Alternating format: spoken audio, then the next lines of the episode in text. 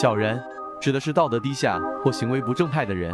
也指人格卑下的人为了自己目的不择手段而取得权势。我也遇到过很多小人，很是无奈。现在大家职场生活中其实也充满了各种小人，也是大家人人喊打的对象。君子坦荡荡，小人长戚戚；君子固穷，小人穷斯滥矣；君子周而不比，小人比而不周；君子喻于义，小人喻于利。翻开儒家经典《论语》，不难发现君子与小人被放在一起比较和评价的句子很多，以至于后世的儒学大师们争辩时弊和品评人物时，往往会遵循一套贤与不孝、君子与小人的评价标准。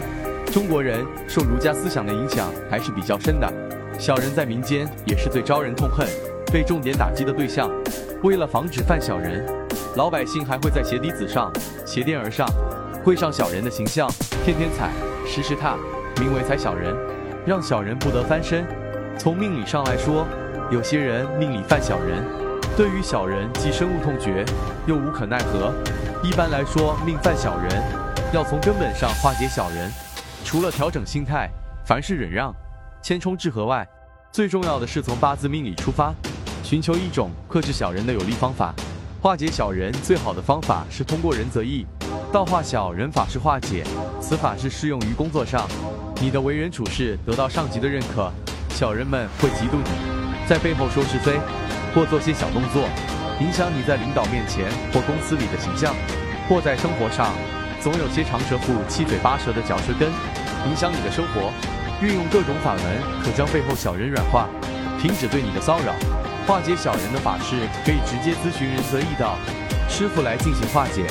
这样就能让我们的运势得到很好的发展了。认清小人，同时也要懂得如何相处，不得罪他们，保持距离，小心说话。在小人面前，尽量不要发表自己的观点，以免被他人断章取义，反加利用。